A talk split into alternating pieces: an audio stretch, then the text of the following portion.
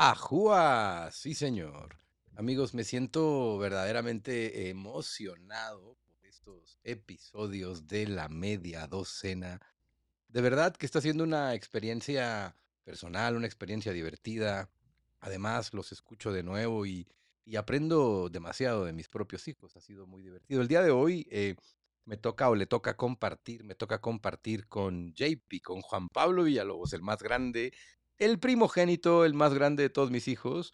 Actualmente se encuentra estudiando en Boston. Eh, vamos ahorita a platicar con él, a conversar con él. Así es que el día de hoy quiero presentarles al, sexto, al primero de mis hijos. Él es Juan Pablo Villalobos. Sí, señor. Hola, así es, el primero. El primero. ¿Cómo están? Que estamos, estoy emocionado por por hacer el podcast. Está chido, me gusta la idea. ¿Qué, ¿Qué, piensas de esta oportunidad, hijo, de poder compartir, no sé, algunas ideas, algunas de nuestras conversaciones, a diálogos con, todo un público, ¿no? Que, de alguna u otra manera a, pues, le interesa y le llama la atención a cómo educo o cómo los educo o cómo he compartido información con usted. Pues creo que es una buena oportunidad, ¿no? O sea, no solo para, para mí, para mis hermanos y para ti, como para crecer, para crecer como, como personas, sino para ellos también, ¿no? A lo mejor ha de haber cosas que ellos no se dan cuenta o, o quieren hacer como padre o hijo o hermano o persona que se pueden como que puede iluminar nuestra conversación, que se pueden iluminar ellos con nuestra conversación. Qué Está chido. la idea. Qué padre. Oye, eh, JP, cuéntame un poquito de ti. ¿Qué haces? ¿Qué estás haciendo ahorita? ¿Dónde estás? ¿Qué estudias? ¿Qué estás estudiando? ¿Qué te gusta? Como para que la gente tenga una relación más cercana a ti y conozca eh, pues lo que haces hoy en día. Ok. Pues estoy ahorita en Boston, Massachusetts. Está, es chistoso porque yo me acuerdo que a una maestra una vez de matemáticas en El Paso le dije que iba a me burlé, no me burlé, pero dije, yo no, no sé cómo salió el tema, pero me dijo, eh, yo estudié, espero que ustedes vayan a UTEP o algo así. Yo dije, yo no voy a ir a esa universidad, ¿cómo voy a me quedar aquí el paso en UTEP? Y luego me dijo, pues para que tú sepas, Juan Pablo, yo me gradué y soy feliz de UTEP. Y yo le dije, me acuerdo perfecto, me, le dije, pues yo me voy a ir a MIT, a, a Massachusetts Institute of Technology. Oye, pero también aclarando que no tiene nada de malo las personas que han estudiado en UTEP, ¿no? Y que así. No, no, no, no, no, no tiene nada de malo. Es una gran universidad, y, pero, pero tú, tú creciste educando o creciste desde pequeño siempre con este chip que creo que eh, lo absorbiste de tu padre, porque tú, tú de pequeñito, Juanpa, decías que tu papá no tenía un carro, que tu papá tenía un avión porque me veías irme en el avión, llegar en el avión, irme en el avión, llegar en el avión. Entonces de chiquito tú decías, es que mi papá no tiene carro, él tiene un avión. Tú pensabas que yo me iba a trabajar en el avión. Bueno, pues en realidad me iba a trabajar en el avión, güey. Pero cuando tú me ibas a dejar al aeropuerto, me recogías del aeropuerto, pues tú tenías esa, esa idea. Entonces fíjate que desde chiquito fuiste de alguna manera indirectamente inducido a que te fueras de tu pueblo, de tu ciudad y buscaras una oportunidad en un lugar, pues más este más conectado, ¿no? Y, a ver, y, cuáles son las diferencias de vivir en Boston, Massachusetts o vivir en una frontera, en una ciudad fronteriza? Pues definitivamente la, el tipo de gente que se encuentra en El Paso es muy cálida, es muy cómodo vivir ahí. La verdad que, este, pues en cualquier ciudad yo creo de donde uno crece, creo que es cómodo quedarse en la ciudad, creo que es, es siempre acogedor regresar, pero eh, una de las grandes diferencias es que hay más variedad de, cultura y de personas, que aquí la gente se viene ahora sí con el sueño americano, o sea, la cantidad de gente de Honduras, de Salvador, de Colombia, todos los latinos que se vienen eh, ilegales, eh, que, se vienen a trabajar y trabajan, se meten chingas de 12 horas diarias para poder tener una mejor vida, en el paso se, se pasan por el paso. No, la gente que, que, con la que he platicado me dicen que, que es una ciudad como que han pasado por ahí, pero que pues no por eso es una se llama, Por eso se llama el, paso. güey, ¿no? Pues porque por ahí pasa, la gente por ahí pasaba. De hecho, se llamaba el nombre de la ciudad es por eso, porque era un paso, simplemente era un lugar como para pasar por el desierto, para entrar a Estados Unidos, era un paso. Y se volvió una ciudad. Oye, JP, pero tú vienes de una ciudad este, fría, desértica, y te vas a Boston también, que es este, el clima es extremo, que también hace un frío del demonio. que también hace, bueno, no, no hace tanto calor en verano, en verano el, calorcito es rico. Se está poniendo más caliente, sí. Ahorita tengo el abanico prendido porque se está, se está poniendo más caliente. los cuartos se calientan mucho. Sí, sí llega poquito, poquito más caliente que en Guadalajara. Oye, pero lo que quiero preguntarte es que recientemente tú adoptaste eh, esta idea de bañarte con agua fría todos los días en las mañanas por una especie de ah, ideología, por una especie de beneficio. Este, ¿Por qué no me cuentas un poquito de eso? ¿Qué, ¿Qué es esta teoría? ¿Qué te ha dado? Y si lo sigues haciendo con estas, bueno, ahorita como ahorita en verano, pues hasta se antoja, me imagino, pero en invierno, güey, cuando el agua está a 5, cuando el clima está 5 bajo cero, ¿qué onda? ¿Cómo está? Estuvo chido. Em, la verdad que creo que sí es una lucha mental. Eh, porque te levantas y así de por sí es difícil para uno, yo creo, levantarse muy temprano si está, no sé, está cansado o no quiere ir a la escuela o al trabajo, lo que sea, ¿no? Eh, pero cuando te, en cuanto yo me levantaba, lo primero que pensaba decía, puta madre, me tocaba bañarme con abuela. O sea, como, pero era ese momentito que cuando lo, lo rompes y ya te estás bañando con agua es, es una satisfacción decir, no, pues ya lo hice, ya estoy aquí, ya, ya este, ya, ya, ya pasó, ya, ya ni modo, o sea, ya, ya estoy congelándome la espalda, sintiendo, viendo cómo mi piel se pone roja. y, en y cuando te sales de bañar, es, te levantas, se siente, te sientes que, pues como el primer reto del día, ¿no? Entonces te ayuda como a, hacer escaloncitos. Y que, ese es como empezaste bien el, el, día del primer reto, eh, pues los otros retos que se te ponen en el día, pues es más fácil como tener el momentum. O sea, ¿tú crees que lo más difícil de esta experiencia es lo mental? Es este pequeño momento. Definitivamente, porque el... Tengo frío, tengo frío, güey, el agua está fría. O sea, es, dar ese primer paso. Romper ese primer paso. Sí, sí, exactamente. Y algo que, yo hice para forzarme es este que me dio, que me dio, que lo tenía que hacer, es grabarme. No siempre agarraba el celular, me grababa. Y aunque no, por ejemplo, yo estaba haciendo un video que, eh, para, para grabar el, documentar mi proceso, pero pues imagino que si lo quieren hacer, yo creo que el simple hecho de que se estén grabando, como que ya aprendiste el celular, güey, ya estás grabando, ya ni modo de apagarlo y de, no, no lo hice, o sea, ya lo, ya aprendiste el celular, ya te estás viendo y pues te metes, ya ni modo, o sea, y eso fue como que una manera de... De, auto, de auto obligarte, o de forzarte a ti a través de la grabación o a través de lo que estabas, este, pues sí, a través de la grabación de decir, pues ya, ya estoy aquí, güey, le voy a dar. ¿Y, y, cómo trasladas ese principio a otra área de tu vida? O sea, este principio de vencer este primer obstáculo mental, ¿cómo lo trasladas a otras áreas de tu vida? ¿Cómo, cómo, cómo, cómo ha beneficiado el bañarte de agua fría a otras áreas de tu vida personal? Eh, por ejemplo, cuando, pues para no hablar tanto de la escuela y así, pues obviamente mientras que si quieres hacer un ensayo o algo así, dices, puta, no lo quiero hacer, no lo quiero hacer, y lo haces, este, y lo dices, sabes que ya ni modo, o sea, es lo mental, porque normalmente son muchas cosas, no nomás es meterte agua fría, no nomás es no querer hacer la tarea, sino también eh, cocinar, por ejemplo, en vez de cocinar aquí, mm, se te hace más fácil ir a comprar algo de comer, o en el fútbol, por ejemplo, que juego fútbol y pues gracias a que he jugado fútbol toda mi vida estoy aquí en Boston, es este creo que me ayuda a ir a entrenar, ¿no? Y a ir al gimnasio, porque hay días que me levanto jodidísimo o, no tengo tanto tiempo o no me quiero levantar más temprano para alcanzar al gimnasio y luego ir a la escuela. Y creo que te ayuda, como te digo, a, empezar, te bañas con agua fría y después dices, eh, no, pues, o sea, ya me bañé con agua fría, pues ya, o sea, y, en ese momento, no sé, como te ayuda a romper ese, esa barrera mental que tienen muchos de empezar cosas, porque ya estás haciéndolo. Y, si, y como que le confirmas todos los días a tu, cerebro, ya lo hice, ya, ya rompí esa barrera, ya rompí esa barrera. Entonces, y, ok, ya la rompí, entonces vas al, vas al gimnasio. Entonces, y, o ya la rompí, entonces me, no sé, hago inicio del proyecto que quiero hacer o, hago otra cosa. Creo que es importante.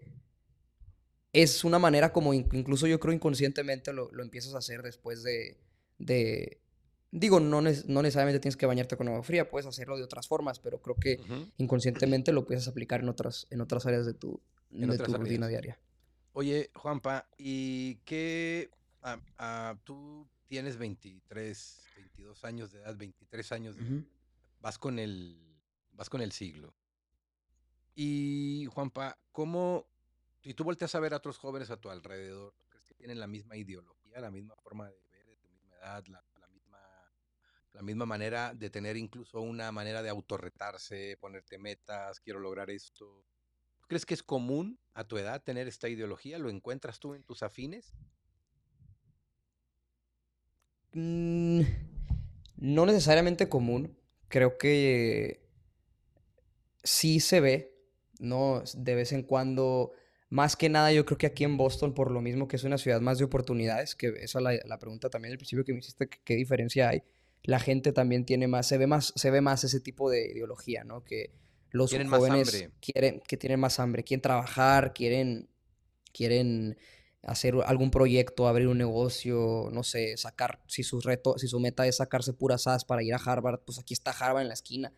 Eh, conoce a mucha gente que se está partiendo la madre por lo que quiere hacer.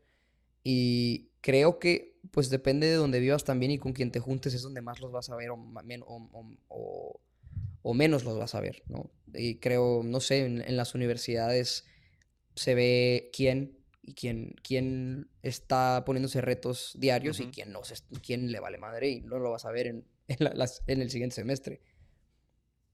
Pero creo que no sé, depende. Depende de con quién te juntes, yo creo, y, en, qué círculo estás. Porque yo te podría decir, si estoy ahorita en el paso, es, eh, te podría, no sé, decir de la gente que conozco o la gente que, que, me podría encontrar, muy pocos. Y aquí en Boston sí, te, sí, sí se me viene a la mente muchísimas más personas. Que es una gran diferencia de una ciudad tan competitiva como Boston, una gran diferencia de una ciudad este, pues más tradicional o, o bueno, más pequeña, o como pues, considerado en, dentro de Estados Unidos un pueblo. O sea, es una gran diferencia de crecer en una ciudad metropolitana en Estados Unidos y además que determina incluso, pues están de las mejores universidades de Estados Unidos y, y ha tenido una gran influencia este, eh, pues no sé, en la, tiene una gran influencia en la economía, en, la sociedad, en el pensamiento ideológico.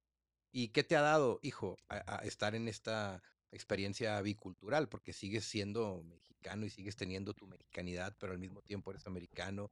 Y, o sea, ¿qué te ha dado esta biculturalidad? El, el que me, doy cuenta que los latinos en parte se apoyan de cierta forma, siempre estamos, nos, estamos juntos, ¿no? Creo que, eh, sí, pues básicamente es, me, da, me ha abierto más puertas el simple hecho, por ejemplo, de que hablo español, este, y que no se me nota el acento, por ejemplo, o que, no sé, qué, porque siento que hay muy la diferencia de el güey que se cree que es mexicano pero no habla español o habla español mal o no sé, cualquier no mexicano, sino latino. se cree mexicano, pero no, no, no, entiendo. O sea, el que se identifica mexicano porque el abuelo del ah. hijo del papá era, llegó de ah. México y pone la bandera de México, ¿no? Pero, habla, pero no habla español y habla puro inglés. Dentro de, su, dentro de sus raíces está la mexicanidad. Sí, sí. Porque el abuelo era mexicano. Lo llevaron a México una vez en su vida, a Vallarta, o lo llevaron a Cancún y el güey cree que conoce México. Sí, sí, sí. y, creo que está esa parte. Ajá. Y pues siendo realmente, teniendo las raíces, teniendo realmente la cultura de Latinoamérica, porque pues somos, es muy común en México, Colombia, pues son muy comunes, son muy, están muy plantadas muchos valores. Si eres más aceptado en Estados Unidos en especial, porque pues es la minoría, se podría decir, porque pues somos demasiados latinos. Se nota como la calidad a veces cuando simplemente, ay, ¿de dónde eres? que No, mexicano, no, yo soy de Colombia, quién sabe qué y como que empiezas a conocer y a hablar con las personas simplemente porque ya saben que van a tener los mismos valores o, la misma o culturas muy similares. Qué padre, que eh, cuando hablas de esos valores hablas de una de una de un respeto por la familia, de una de una extraña este como respeto por el otro, también también una chispa, ¿no? Una chispa latina, ser dicharachero, alegres, etcétera. Es como una hermandad, tú dirías que se encuentra una hermandad cuando, cuando, cuando vives de alguna manera solo como estudiante en otra ciudad, empiezas a crear tu propia, tu propia familia, por decirlo así, o cómo, cómo lo ves? Sí, creo que, pues al final de cuentas, por ejemplo, me tocó venirme de allá solo, conociendo nomás a una persona que yo conozco, que era, no era amigo mío, era un amigo de un amigo. Y ya él, él me ayudó como que a poquito a plantearme aquí a la universidad, pero realmente yo no conocía a nadie. Y el simple hecho de hablar español, ¿de dónde eres? De Puerto Rico. Ah, ok, yo soy mexicano, esto, esto, lo otro, lo otro. Mira, aquí está. ¿De dónde eres? De, Colombia. Ah, no, yo también. Eh, él también es de Colombia. Ah, ok, mira, mucho gusto, me presento.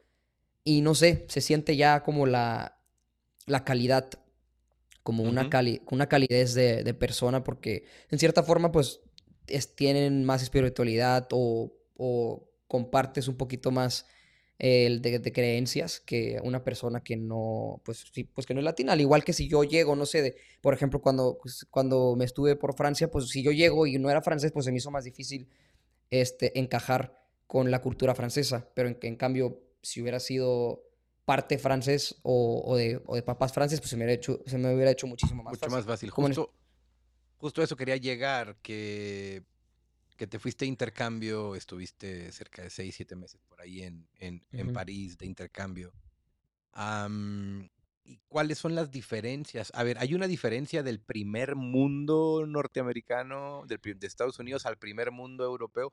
¿Cuáles son esas diferencias? Y si hay algunas diferencias ideológicas que, que, que hayas detectado en la cultura francesa a la cultura americana.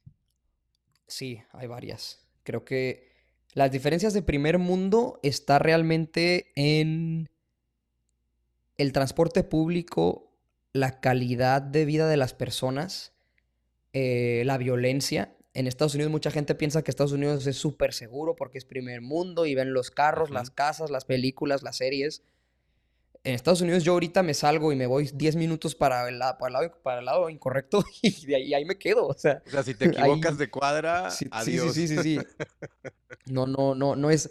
La gente se lo imagina porque es, es comparado muchas veces con Estados Unidos, con, con Latinoamérica por, por, pues, por, la, por las redes sociales. Pero me imagino que en París debe de, haber, debe de haber lugares y barrios también.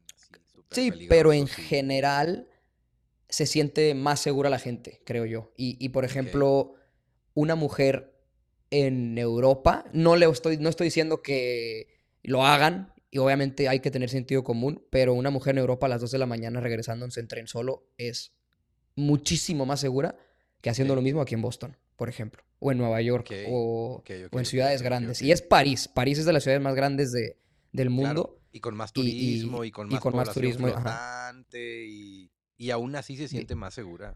Aún así se siente más segura. Pues por eso Sofi cuando fue, eh, que, ella se fue a pasear un ratito sola, cuando fue a visitarme allá, me, dijo, no manches, yo me veo viviendo en Europa porque yo sola como turista no me sentí insegura. Me sentí muy, muy, muy cómoda yo caminando sola y, ahí caminando por la vida. Ahí nada más caminando. Oye, hijo, ¿y diferencias culturales entre Estados Unidos y Francia? Pues es que hay, hay muchísimos detallitos, como desde allá es común y normal que te cuelguen, por ejemplo, que te cuelguen la llamada. Que te ah, cuelguen la llamada, por ejemplo. O sea, tú, tú marcas, no sé, esto pasó.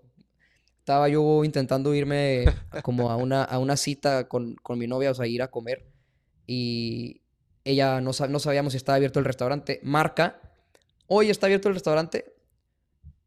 Está en la página, pum. Y te cuelga. o sea, ni siquiera adiós, ni nada, ni gracias. Ni siquiera adiós, ni nada. Ajá. son muy fríos, son muy secos, pero, pero es una... a ver, pero porque es un gesto cultural, tú lo ves, porque bueno, los franceses es, bien conocido por la gran mayoría de la gente que no son muy serviciales. es un estereotipo, es un estereotipo, muy, muy correcto, muy verdad, muy verdadero. muy verdadero, pero ¿tú crees que ese estereotipo es dónde se ha aprendido? Los estereotipos se aprenden, ¿quién lo enseña? ¿Cómo lo adquieren? ¿Cómo, ¿Dónde se mama? ¿Dónde se, la verdad, eh, creo que en general son muy impacientes. Para todo quieren andar en chinga. Todo, caminan en chinga. Tú ves las calles de París, caminan en chinga, todo en chinga. Ni siquiera se sienten. Ni, o sea, tú. Allá en, Francia no hay, no existe el café, una tacita de café. No existe. O sea, sí existe, pero que su capuchino, una tacita de café. No, allá te venden el expreso te lo, como shot de tequila y ahora le hago así. Cafeína cargada en Y a seguirle. Y a seguirle. Pero en cierta forma también son muy de echar la hueva, de... No, o sea, a mí no me vas a poner a trabajar más de, más de 35 horas a la semana, que por cierto es ilegal trabajar más de 35 horas a la semana en Francia, y tampoco me vas a poner a trabajar sábado y domingo, ¿eh? Y, y ni se te ocurra marcarme cuando yo no estoy trabajando, porque como no estoy trabajando, yo no te voy a contestar y es ilegal marcarme cuando yo no estoy trabajando para preguntarme cualquier cosa del trabajo. y eso me lo enseñaron desde el principio cuando yo llegué a la, las clases de cultura francesa, para, no para qué esperar del maestro, qué no esperar. Por ejemplo, y, y, son cosas como que, a ver, entonces quieres andar en chinga, pero adiós, adiós. el típico latino, güey, que se va de intercambio con el examen maestro el sábado queriendo perseguir al maestro para entregarle el trabajo fuera de tiempo, o sea, lo van a aniquilar a ese güey, lo van a aniquilar. Sí, sí, no cumplió la regla, y allá también. y, y todo es súper puntual, todo es este, allá es la hora y es la hora, todas las cosas son como, está abierto el banco de 11 de la mañana a 3 de la tarde, de lunes a jueves. Y se chingó. o sea, viernes a domingo tienes una emergencia, te esperas el lunes. No está abierto el banco. O sea que es, buen, es, buen, es buen trabajo trabajar en un banco de directivo porque trabajas de lunes a jueves, güey, y trabajas en las mañanas. Sí, o sea, es, los horarios están, o sea, tienes hambre, quieres ir a comer, no sé, a las 3 y media de la tarde, te chingaste porque ningún restaurante está abierto porque abren de 9 de la mañana a 1 de la tarde y abren hasta en la tarde eh, de 6 a 9 de la noche para la cena. JP, Francia en algunos, en algunos momentos también es conocido por, ser una cultura un poquito soberbia con el turismo, soberbia con el no francés, un poquito creidita. Este, ¿Qué opinas de eso? ¿Y de dónde viene esa, ese sentirme ser un ser superior o ser más pues inteligente o ser más culto? Yo creo que viene de la revolución. La revolución francesa, la mayoría de los franceses, con la gente que, he platicado, eh, maestros o o gente mayor, mm, lo, este, se saben una historia y lo repiten mucho, ¿no? En Estados Unidos el presidente le, le, reza a la Biblia cuando está pasándose el poder, ¿no? De presidente a presidente. Y en Francia, ¿qué chingados vamos a hacer eso? La religión es totalmente este, eh, opcional, eh, personal, no, pues no, no, no, no, no conectamos eso. Yo creo que desde la revolución pues adaptaron una metodología muy revolucionaria, ¿no? Se quejan por todo, eh, no les parece nada y yo creo que de ahí también nace la, pues, la impaciencia de que no, yo quiero todo así como está, como está. A cada rato, por ejemplo, en París están haciendo, este, ¿cómo se les llama? Eh, ay, se me fue la palabra en, español. ¿Y en qué te la sabes? ¿En qué idioma te la sabes? Eh, en inglés. En no te puedo ayudar. Ah, strikes son como errores, como equivocaciones, como. No, no, no, no, no, no, Cuando hacen. Lo que hacen las estas. Las mujeres en el 8 de mayo cuando llegan. Ah, huelgas. Sí, pero, pero, o sea. Manifestaciones. Manifestaciones, manifestaciones. Eh, hacen demasiado esas cosas porque, por ejemplo, cambiaron una regla ahorita, eh, para no echar, poner más eh, para poner un poquito en contexto, cambiaron una regla que si te van, no sé exactamente la fecha, pero son dos años de diferencia. Los franceses antes se, se retiraban los 63 años eh, y ahora se van a retirar a los 65. no mames, el cagadero que están haciendo por dos, por dos años. años. No, no, o sea, Bueno, pero a ver, también, pues güey, ponte a pensar, Juanpa, tú lo dices, güey, porque eres joven, pero ponte a pensar que ya tienes 63 y que te hagan trabajar y que tienes toda la chingada vida trabajando en algo y que tengas que seguirle dos años más cuando te quedan al menos 10 de calidad de vida. O sea, también ponte a pensar en la perspectiva del güey que tiene 63 años, ¿no? Pues pero, pero en lo que sí estoy de acuerdo contigo es que por todo la hacen de pedo. O sea, el francés por todo la hacen por todo la se queja, todo. Pero, pero lo, lo que logra que la cultura respete a ver, el gobierno funciona, este, las organizaciones funcionan, los, los, los eh, no sé, el metro funciona, los servicios públicos funcionan, los servicios, si tú necesitas hacer algo en Francia públicamente, es rápido y funciona. O sea, esa es la gran diferencia de quejarte y de que te escuchen en México. Sí, de que te escuchen. Y por eso yo creo lo hacen, por, realmente porque creo que, bueno, no sé si vayan a cambiar esa regla, pero yo creo lo hacen, pero en vez de estar quejándote que te subieron dos años, pues, pues arregla tus finanzas y retírate tú solo, no mames.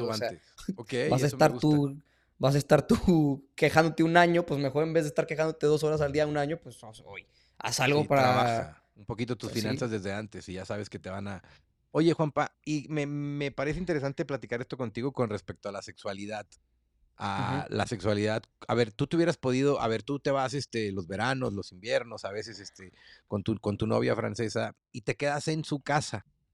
Y te quedas con ella delante de sus papás y te quedas en una habitación y, y están bien chavos. ¿Cómo lo ven eso a tu alrededor, en tu entorno? La verdad eso sí me sorprende porque los papás lo ven súper normal. Creo que en, en, en, Francia la cultura, el, el, pues el sexo no es tabú como, como puede ser en México o como puede ser en Estados Unidos, que está como muy prohibido ese pedo. Y, y no se habla y no se dice y no sé, no, no es más abierto, pero, pero sí, eh, me sorprende, ya no me sorprende, pero me sorprende ahora escuchar a amigos que ya tienen, no sé, mi edad y no se pueden quedar en la misma cama con su novia a los 23, 22 años porque todavía viven con los papás. Y, o sea, se no sé, y eso sí digo. No, y aceptar que tienen relaciones sexuales a los 22, 23 años delante de los padres sería como, no manches, sería como casi que los corro de la casa, una onda así, ¿no? y en el caso francés, hasta lo facilitan.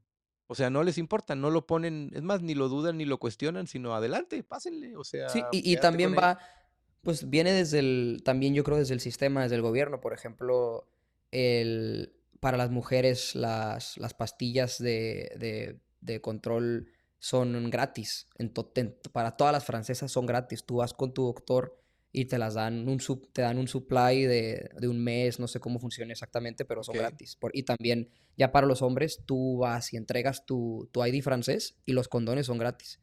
También, hombres o mujeres. O sea, ellas pueden ir a la farmacia y te regalan cajas llenas de condones. Ajá. Ajá. O condones, qué interesante. Y eso tiene que ver con la manera, eso tiene que ver también con, con un primer mundo ideológico, ¿lo pensarías tú? ¿O con ¿Tú crees que es, un, es, que es como un primer mundo ideológico? ¿Podríamos llamarle a ese dato así? Pues en cierta forma, yo creo que lo piden, como, como dices, lo pide la gente y pues el, el, gobierno realmente sí lo escucha. Yo creo que sí podría ser un poquito ideológico. Ok. Sí podría ser como, sí, sí podría ser porque no está controlado absolutamente todo nomás por se chingó. O sea, a ver si pasa el Congreso. Uh, a ver. Oye, Juanpa, y cambiarte un poquito de tema, este, hacerte una pregunta un poquito más personal del rol que juegas en la familia. ¿Qué sientes, qué responsabilidad, qué compromiso o qué presión o no presión has sentido de ser el mayor de, de, pues, cinco de tus hermanos, de tú ser el mayor y que de jugar ese rol pues del grande, el JP, el, que el que te respetan, te admiran, este, ¿qué se siente? ¿Qué piensas? ¿Qué, cómo está ese rol? Eh, pues creo que acostumbrándote y, pues no, no, también es diferente porque no, yo no conozco otra realidad que no sea ser mayor, porque pues no me tocó. Y no puedo comparar yo el sentimiento de ser menor, mediano o mayor, pero realmente no siento tanta presión porque sé que ellos no, que se siente muy bonito que sí, pues todos nos amamos y todos nos admiramos, creo que en cierta forma. Y yo sé que si, bueno, a mí no me llega de a ir bien de, en alguna otra cosa, pues ellos van a aprender por sí solos y no tengo yo que hacer. Tengo, no siento la presión, por ejemplo, de yo ser el ejemplo el ejemplo perfecto, ¿no? O el ejemplo que tiene que yo salir adelante, o el güey que tiene que hacer no sé qué tanta cosa, porque es el mayor. Siento que ellos solitos eh, van a tomar lo bueno o lo malo de, cada quien y aprender solos. No, no, no siento ese rol tan... Sí, de algún, alguna forma se, siento obviamente el, como el hecho de que soy mayor, cómo me hablan o cómo, o cómo interactuamos, porque cada quien tiene una interacción diferente entre hermanos, pero no siento esa presión porque yo sé que cada quien va, no sé, va a aprender como solo a, a Mm, a, salir adelante en lo, que, en lo que le guste, en lo que ame, en lo que quiera hacer. Por ejemplo, yo juego fútbol y, y, yo, y ninguno de, ni, nomás Sofía, pero, ninguno de los demás. Les valió madre a todos los demás. Eh, y no, no, cada quien está en su pedo, cada quien le gusta una cosa diferente y, y, está muy chido eso. Qué interesante. Oye, JP, y hablando de, hablando del fútbol, ¿Tienes tú algún recuerdo o alguna anécdota o alguna frase que o algo que te recuerdes que tenga que ver con este modelo de educación que tu papá tiene que no es tan que no es tan peculiar, que tenga que ver con que luches y que busques tus pasiones, especialmente el fútbol? ¿Sientes has encontrado o sea, te, te recuerdas algún momento?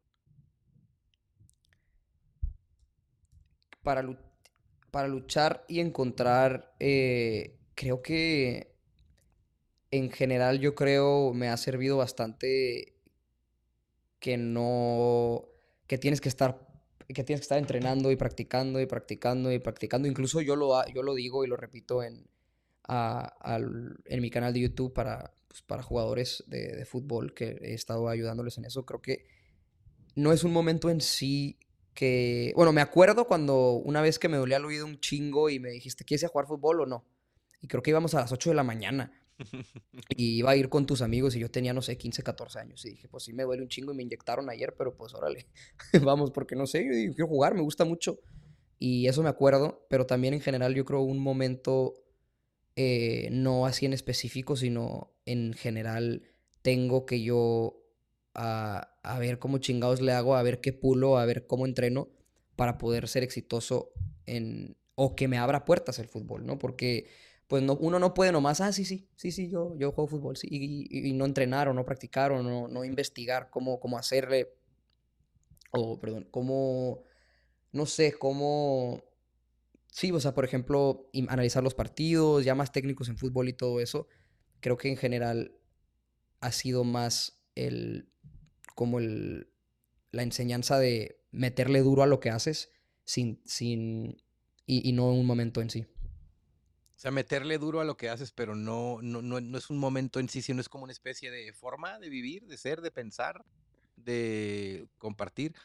Porque te has dado cuenta, bueno, que, que todos tus hermanos de alguna u otra manera tienen ese chip de, de ser buenos, de luchar, de competencia, de entrenar más de los demás, de esforzarse un poco más, de querer echar la milla extra. Eh, eh, se aprende, se, se adquiere. ¿Qué, pedo con eso? Porque es algo muy característico. Son seis y todos tienen esa cualidad. ¿Qué, piensas de eso? Creo que sí, se, se, se, contagia, ¿no? En, en, el, en, el, ámbito en donde vivimos, yo creo, y es más por, por, pues sí, por un hambre extraña, porque no tenemos la, el hambre de, puta, si mañana no corro o, si no lo hago para ser futbolista, no, no, no, me voy a quedar aquí y no voy a comer mañana. O sea, si yo no soy futbolista, yo no como y mis hijos no comen y esto, esto. O sea, no es un hambre de supervivencia, sino es un hambre como de superarse eh, cada quien, porque no...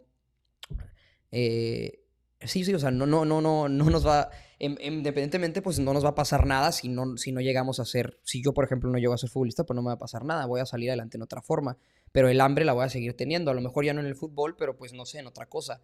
Y creo que igual, no sé, este Zeus, a lo mejor si no llega a ser escalar, pues no va a ser, no, no se va a morir mañana si no es así, no escala, pero va a encontrar otra cosa. Y creo que, no sé, creo que se contagia porque todos, pues empezando por ti también, eh, y luego yo, y luego Sofía, y luego como que todos en escalera, mm, pues independientemente pues todos hacen, todos, todos, todo eso se contagia y cada quien como que por su lado va encontrando a qué le quiere dedicar esa hambre. Oye, Juanpa, esta misma pregunta se le ha hecho a todos tus hermanos, si hay alguna, si hay alguna diferencia, o si se ha dado cuenta, o si ha dicho, ah, cabrón, mi papá está medio loco. O mira, a mí no me regañan igual, o no me la hacen de pedo por esto cuando mis otros amigos sí, o sea, ¿tú tienes algún, tú, tú tienes algún momento o tienes algo, alguna escena cuando tú dijiste, ah, cabrón, mi papá no es igual al papá de muchos de mis amigos, güey, porque pues está medio loco, o sea, a esa risa que te dio. ¿Tienes algún momento así? Cuéntame. Eh, yo creo que el simple hecho de decirles que, por ejemplo, no, nos hemos echado unos tequilas o hemos ido de fiesta juntos es como que, ah, cabrón, ¿por qué o qué? O sea, ¿para qué? O sea, como que qué pedo con tu papá o, o esto y lo otro, ¿no? Y, no, bueno, pues a mí no, o sea, cada quien, ¿no? Ellos, no sé, tienen una, una relación diferente con, con, el papá, pero sí, sí también obviamente en la primaria cuando, se, pues cuando, no sé, ay, que una, una, este, ¿cómo se dice? Un, como que me, me regañan, ¿no? En la secundaria o en la primaria y es como, pues, y mucha gente, obviamente, y también yo veo, yo lo veo con mis hermanos, pues la mayoría se, se, no, de los niños, puta, pues es que me va a regañar mi papá, no sé, que se asustan, me dieron un reporte, eh, o tengo un, no sé, 78 en la clase, no, no, si no saco B o A, ¿qué me va a pasar mi papá? Y ahí pues hay niños que viven desde el estrés desde chiquitos, que no tienen puro 90. Y, y no, nosotros nunca hemos tenido ese, ese tipo de, preocupación de, bueno, pues me dieron un reporte y luego. O sea, ¿y Luque? O sea, yo sé que no. No. No, no, no, o sea, no, no, no nos iba a pasar nada. No te iban a regañar, no te iban a tratar mal, no, te iban a decir, ¿qué estás haciendo de tu vida, Juan Pablo? ¿Por qué te Al contrario, yo le decía, es más, le digo a tu hermana, la chocolate, que sus reportes para mí eran como muestras de amor. Porque me llegaban diario, me llegaba diario. Que Sofía pintó el baño, que Sofía la corrieron de la escuela, que Sofía sí salió de la escuela, que Sofía, hija de su madre, era bien rebelde. Entonces yo le decía, hija, para mí ya los reportes son como tus muestras de amor, o sea, no, no, no me, no me, no me enojaba en realidad que la reportaran, porque, porque yo creo que el reporte ya es el castigo. O sea, si a ti te castigaron, güey, porque hiciste algo y te reportan, pues el reporte ya es el castigo. Yo, ¿para qué te voy a castigar? El castigo ya lo recibiste. Sería injusto castigarte dos veces por la misma cosa o por la misma situación o por el mismo momento, ¿no? ¿Y tienes alguna frase de tu padre que uses para tu vida o que te acuerdes así? ¿O algo que, que... Pues fíjate que algo que sí he usado bastante es los, eh, las este, reafirmaciones positivas o los mantras de vez en cuando. No bastante, pero sí de vez en cuando. O sea, no lo hago todos los días, la verdad. Pero, por ejemplo, eh, obviamente lo de practica todos los días, pues lo, hago y lo, y lo repito también en, a la gente que puedo repetir. Y, pero, por ejemplo, cuando me meto a bañar con agua fría, no sé, es un momento como de meditación también incluso. Y me repito, este, soy chingón. Eh, eres buen futbolista, eres youtuber y ya. O sea, eres soy chingón, eres buen futbolista y eres youtuber, que son las cosas en las que me quiero enfocar. En las que te gustan. Eh, ajá, y en las que me gustan. Y eso, pues me lo repito y es un momento como de respiración y repetírmelo eso este, al, en el momento en el que me está cayendo el agua fría y me ayuda a no pensar en que me, que me estoy congelando. Eso creo que lo hago, sí lo hago seguido, pues todos los días que me baño con agua fría. Qué interesante, qué padre, hijo. Oye, este, ¿y cómo, cómo, cómo le haces para, para adaptarte a una cultura americana, a una cultura, este, a una universidad extranjera, en una ciudad? Bueno, tú ya, ya estás adaptado perfectamente, ya tienes, vas para tu tercer año ah, y estás muy adaptado ya para Boston, pero ¿cómo ha sido esa adaptación? ¿Cómo ha sido esa, esa aculturación a la ciudad? Me tomó, me tomó un poco de tiempo más que nada por, bueno, pues es una cultura, es una ciudad grande, pero pequeña al mismo tiempo. Tienen muchísimas como dichos o cultura también que es por solo de Boston, ¿no? Hablan un poquito como el acento británico, pero, pero italiano, raro.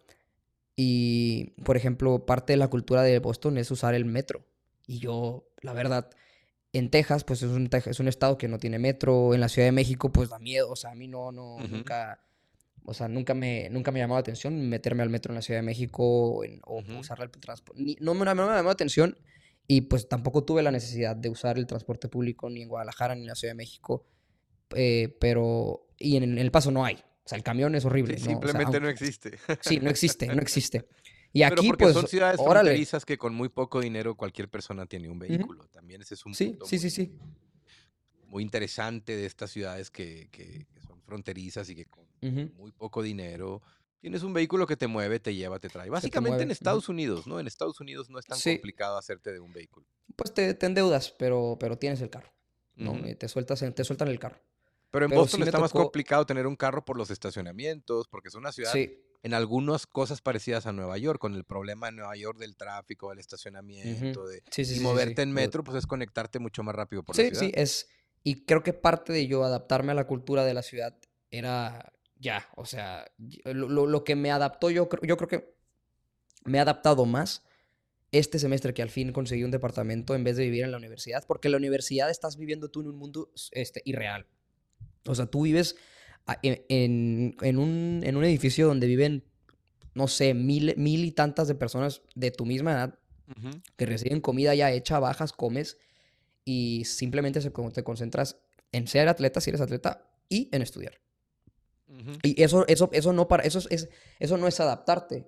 Eh, a la, a la es ciudad. Seguir viviendo, es como seguir siendo hijo de papá, hijo de mamá, pero en una universidad. O sea, es como, porque te cocinan, porque tienes servicios, accesos. Te limpian y sí, Y además estás con tus compañeros, güey, no te da chance de tener ciertos ciertos procesos también de soledad o de tristeza o de depresión, pues porque estás rodeado de gente y, mañana hay peda y pasado mañana hay fiesta y pasado mañana vente Juan Pablo para acá y, Y bueno, y te, te, escucho.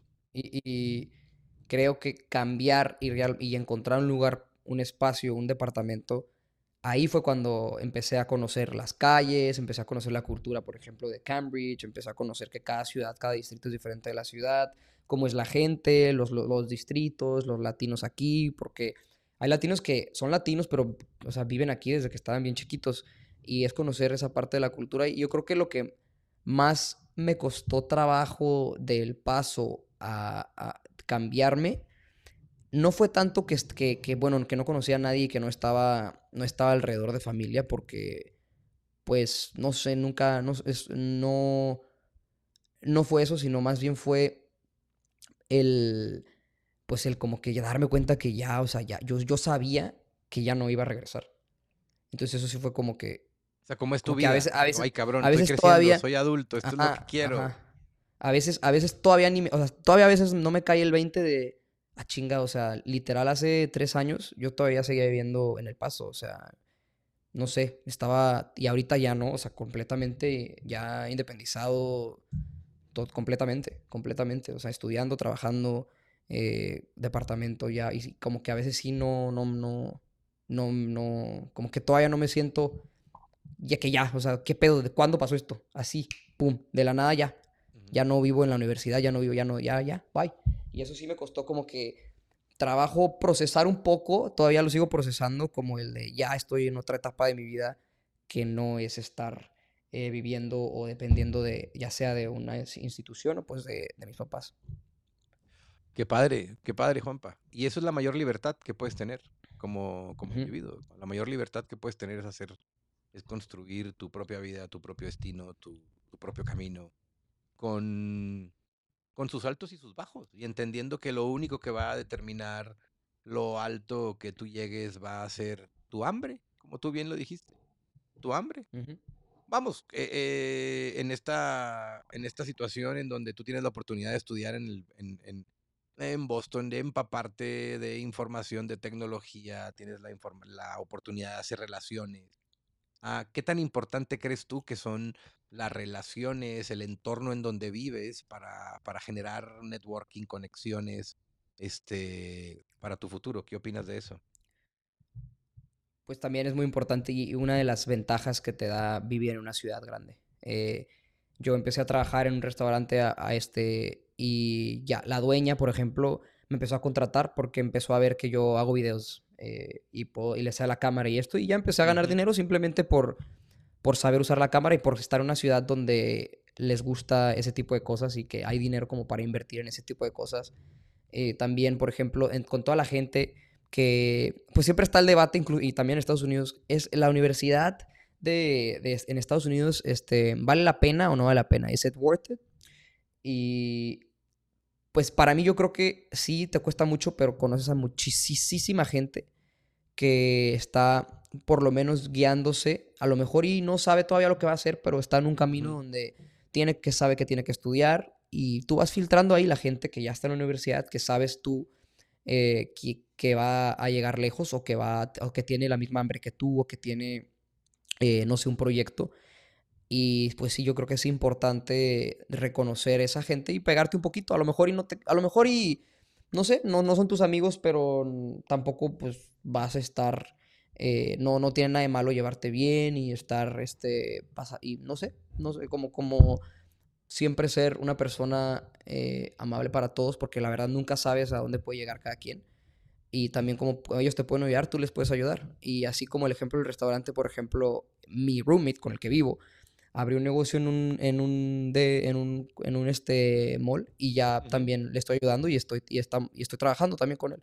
Y creo que, pues sí es más eh, rodearte más que nada de esas personas que a lo mejor y no tienen el mismo hambre que tú, pero tienen una meta muy clara. Y a lo mejor tienen más hambre o menos hambre que tú, pero la meta muy clara van a llegar también. Y es, este... Eh, creo que si la ciudad, obviamente en cada ciudad puede, puede haber ese tipo de personas, ¿no? Pero creo que la ciudad tiene mucho que ver. Porque todos en general están con esa meta, como de algo, algo. MIT, Harvard, esto, lo otro, lo otro, lo otro, universidades muy prestigiadas, todos llevan con una meta de mínimo quiero hacer algo, ¿no? Tener un, tienen un proyecto. Qué padre. Oye, hijo, eh, ¿has sentido discriminación en Estados Unidos por ser latino? ¿Hay, ¿has sentido, ¿Te has sentido discriminado? ¿Te has sentido, no sé, mal visto? No, nunca. La verdad, nunca me ha tocado. No sé si porque yo estoy muy, este, pues tengo la cultura también de, las dos, de los dos lados, también de Estados Unidos, y pues mi inglés no, no tengo un acento tan marcado y a lo mejor no se pueden burlar de mí, que pero me ha tocado que amigas eh, o amigos en inglés que son americanas, si de repente dicen, ¿qué quieres decir? O, lo dijiste muy rápido, y, o ese acento qué, o algo así. Pero no es discriminación, simplemente como, es como que eso, cuando me vine a Boston, me di cuenta que no hablaba inglés tan perfecto como pensé. Porque aquí realmente son puro gringo. con un acento muy puro, ¿no? muy, muy puro, exacto. Pero no es discriminación, simplemente es yo darme cuenta de que, ah, cabrón, sí, sí, sí no lo hablo tan. O sea, obviamente soy, estoy, soy fluido y, y, puedo decirte lo que quieras, pero, pero sí no, no está tan perfecto como pensé. Y no, no creo. Que, pero sí conozco a gente que le ha pasado es que me hacen, por ejemplo, si trabaja en un restaurante, un amigo, de hecho mi otro roommate, que sí le tocó que le, que le dijeron los clientes de que regrésate ilegal y la chingada. O sea, depende, yo creo que quién te toque. Depende quién te toque. Y Boston, pues tiene todo. Como, tiene todo. Eh, tiene todo, sí. Sí. Oye, Juanpa, una característica muy común de, de, todos mis hijos y de todos ustedes es que yo les he educado con una muy, muy buena autoestima, amor por ustedes mismos. ¿Crees que te ha servido? ¿Crees que te ha dado una ventaja competitiva a tu alrededor? El simple hecho de tener seguridad personal, de quererte, de valorarte a ti mismo. ¿Crees que te ha dado alguna, algún valor, algún poder especial en relación en el mundo en el que vives? Sí, claro. Y no creo que estuviera aquí en Boston, por ejemplo, si no lo tuviera. Porque en, pues, obviamente necesitas eh, autoestima en todo lo que hagas, pero en los deportes es muy importante. Y porque pues hay altas y bajas bien cabrón. Y obviamente en, todas, en muchas partes de la vida también, ¿no? Incluso la vida misma. Pero, pero o sea, los, los, partidos de fútbol puedes tener el mejor partido de tu vida, meter gol de chilena y el siguiente partido, el peor partido de tu vida. Y está en ti, y está en ti decir, ay, cabrón, o sea, qué pedo, no, no, que no lo, no lo sigo haciendo, sí o no. Y, y ha habido veces que sí dejo de entrenar, que se me quitan las ganas por lo mismo, pero el hecho de tener autoestima eh, confirma que, que, tengo la capacidad de poder estar jugando aquí, en, en, en este, en la escuela y compitiendo. Y, parte también fue el, el por qué me hicieron, me, me eligieron capitán del equipo, porque fue como eh, no, no había, estaba perdido y yo hablé con el coach y, le dije, porque lo estaban entrevistando. Y yo le dije, no, pues estamos así, estamos así, está la situación. Y ni siquiera yo hablé con él ni nada. Y no sé, como que simplemente él llegó, él era nuevo, no me conocía tanto. Y él me puso capitán. Y no era porque yo le decía que yo soy lo... Yo, porque hay, hay, hay la, el autoestima y el, el güey que se cree y él dice y que, le empieza a decir, yo soy el mejor, yo debo de ser esto, lo otro, lo otro, te voy a meter tantos goles. O sea, también es, también es ser correcto contigo mismo y creo que ninguno de nosotros, eh, de los seis, sí, no, no somos de... Sí somos realistas, ¿no? Tampoco tenemos el autoestima hasta las nubes de, porque creo que eso es una pendejada también. No, porque, porque creo que... Ilusión. Porque, sí, ilusión, sí, sí, o sea, eh, no... O sea, yo no voy a llegar, por ejemplo, en el ejemplo del fútbol y al, entrenador y decirle, yo te voy a meter 20 goles, porque pues no mames, no, no, no, no, está bien cabrón y me voy a ver yo mal. Y ni creo que ninguno de nosotros eh, tiene esa ilusión de yo soy, yo soy Jesucristo. o sea, soy Rambo, puedo lograr lo que sea. Sí, sí. Si nomás puedo lograr lo que quiera, pero si soy capaz de pagar el precio por ello. Sí, pero, pero sí me esfuerzo. y eso creo que es una mentalidad que todos tenemos y no muchos tienen. ¿eh? Eso sí, eso sí batallo en encontrar en la gente que mucha gente realmente piensa que no es posible. O sea, que no es posible las cosas, que naciste así y punto. Y ya. Y creo que todos nosotros sí tenemos el, el pensamiento de yo soy capaz. Ahora, me va a costar un chingo, pero soy capaz. Soy capaz, lo puedo lograr, pero me va a costar mucho, pero lo, se puede lograr. Y mucha gente piensa, no soy capaz, no se puede. ¿qué tan importante crees que son este, los padres, la relación con los padres, con la madre, con el padre, para tener este poder y esta personalidad de decir, güey, yo puedo, yo logro lo que quiero, yo lucho, yo le... No necesariamente es este ah, el apoyo o la cartera abierta, sino es simple y sencillamente a veces escuchar, acompañar, dar luz, a veces este, eh, simple y sencillamente decir, tú puedes, créalo, hazlo, recuerdo cientos de conversaciones que hemos tenido con el canal de YouTube, por ejemplo, cómo, cómo, cómo tu canal ha ido creciendo, y ya estás casi por llegar a los 100 mil suscriptores. Me ha tocado incluso en momentos cuando lo has querido abandonar, o cuando te da hueva, o ya no quieres hacer videos, y de pronto tenemos estas conversaciones y después dices, ahora voy a hacer esto, voy a hacer el otro. O sea, creo que es ahí esa, e, e, e, ese rol de acompañamiento y que no te rajes, porque pues creo que un ejemplo que tú puedes tener de tu padre es que tengo 25, 26 años, 27, ya no sé ni cuántos porque cada vez estoy más viejo. Pues partiéndome la madre por lo que quiero, aunque pues ya no me la parto tanto, pero en su momento me la partí bien cabrón. Sí, sí, sí, y creo que todos lo tenemos muy claro.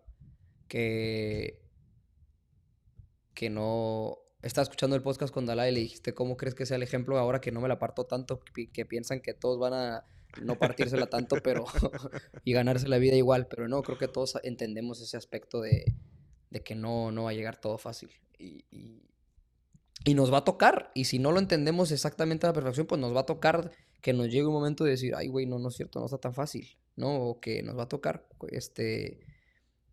Eh, experimentar esas cosas de decir, no, no, sí es cierto, yo puedo, mira, yo puedo, y ya de repente, por ejemplo, el canal de YouTube, wow, 30 mil suscriptores, en un mes, no mames, ya, ya, ya, o sea, ya, ya llegué, ya voy a, ya voy a llegar al millón, ya soy Luisito sí, mañana, mañana soy. y es un proceso, ¿no? y si empiezo, y si empiezo yo con estos números en un año, voy a tener tantos suscriptores, voy a ponerme a ganar ya la vida de esto, ganando tanto, tanto, tanto, y de repente, puff, o sea, para abajo. Cambia el algoritmo, cambió el algoritmo. El algoritmo, eh, también, pues, muchas cosas que, que también uno no, por ejemplo, yo no subí tantos videos después, me vine para Boston, esto y lo otro, y, y no es tan fácil. O sea, no, nada, nada. O sea, no, no, cualquier cosa que quieras hacer, no es como subir un TikTok y que se haga viral, ¿no? O sea, no, no. Por lo menos creo que todos tenemos eso claro, que no va a ser fácil. Qué chido. Pero que no tienen miedo, que eso es lo más no, bonito. ajá, exacto, exacto, que no tenemos miedo. que si se lo intentamos que va a estar cabrón el camino. Y que creo que también una de, mis estrategias o de mi forma de educarlos es decirle, a ver, yo no te quiero resolver la vida, güey, porque está cabrón, porque pues yo también batallé un chingo para resolverme la mía. Y yo no quiero resolverte la tuya, mejor quiero enseñarte a que aprendas a resolver la tuya, que creo que eso es mucho más productivo, más valioso que resolverlo, que resolverlo desde una perspectiva económica, porque creo que no hay crecimiento no hay madurez, no hay, y no hay tanta hambre como tú lo dices, ¿no? Por construir mi propio proyecto. Juanpa, eh, para ir terminando este, este podcast, ¿te gustaría dejar algún último mensaje, alguna frase, alguna idea, algún recuerdo, algo que quisieras compartir con la gente, con la audiencia, este, algo que te gustaría comentarles de tu canal, de lo que tú quieras? Sí, ok. No, no sé por qué se me vino a la mente la vez que, ahorita que estamos platicando esto, la vez que Pata este Zeus, le decíamos pata de cariño, eh, que estaba en el mar y que se ponía ahí todo fuerte y decía, soy fuerte, soy duro, yo no me caí. y, las, y, las olas, y las olas lo tumbaban. soy fuerte, soy duro, yo no me caí.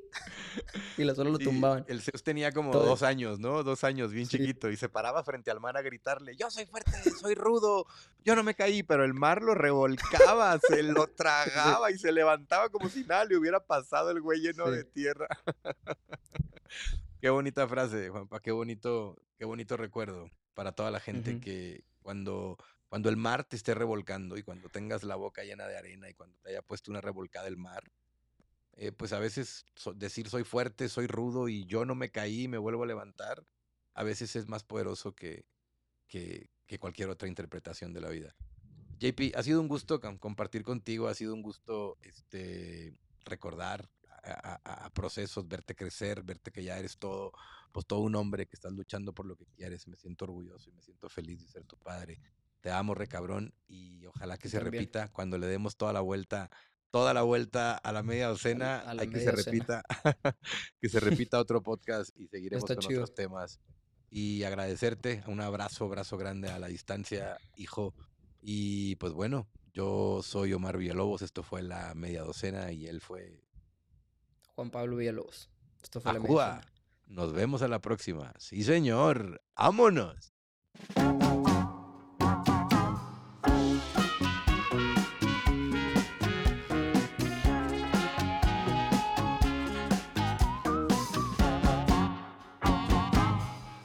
Ajúa.